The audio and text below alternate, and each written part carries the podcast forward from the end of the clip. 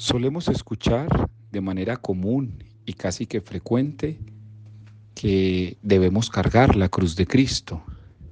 Sin embargo, si observamos con detenimiento el Evangelio, pudiésemos descubrir otra realidad. Dice el Señor que el que quiera venir tras de mí, que se niegue a sí mismo, que cargue su cruz y me siga. No es cargar la cruz de Cristo, es cargar nuestra propia cruz y en ella identificarnos con Cristo. Allí hay una gran diferencia, hermanos y hermanas. Cada uno de nosotros no estamos llamados tanto a cargar la cruz de Jesús, sino a identificarnos con nuestra propia cruz para que podamos perfeccionar nuestro seguimiento a Jesús. Hay una diferencia.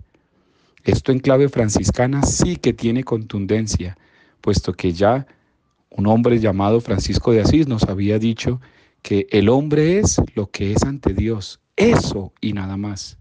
Tal vez ello es lo que tendremos que cargar, cargar nuestra propia realidad, abrazar nuestra propia contingencia, abrazar nuestra propia humanidad.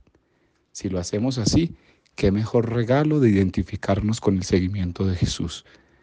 El discípulo se identifica con Jesús cuando acepta su realidad, la carga, la asume y la abraza.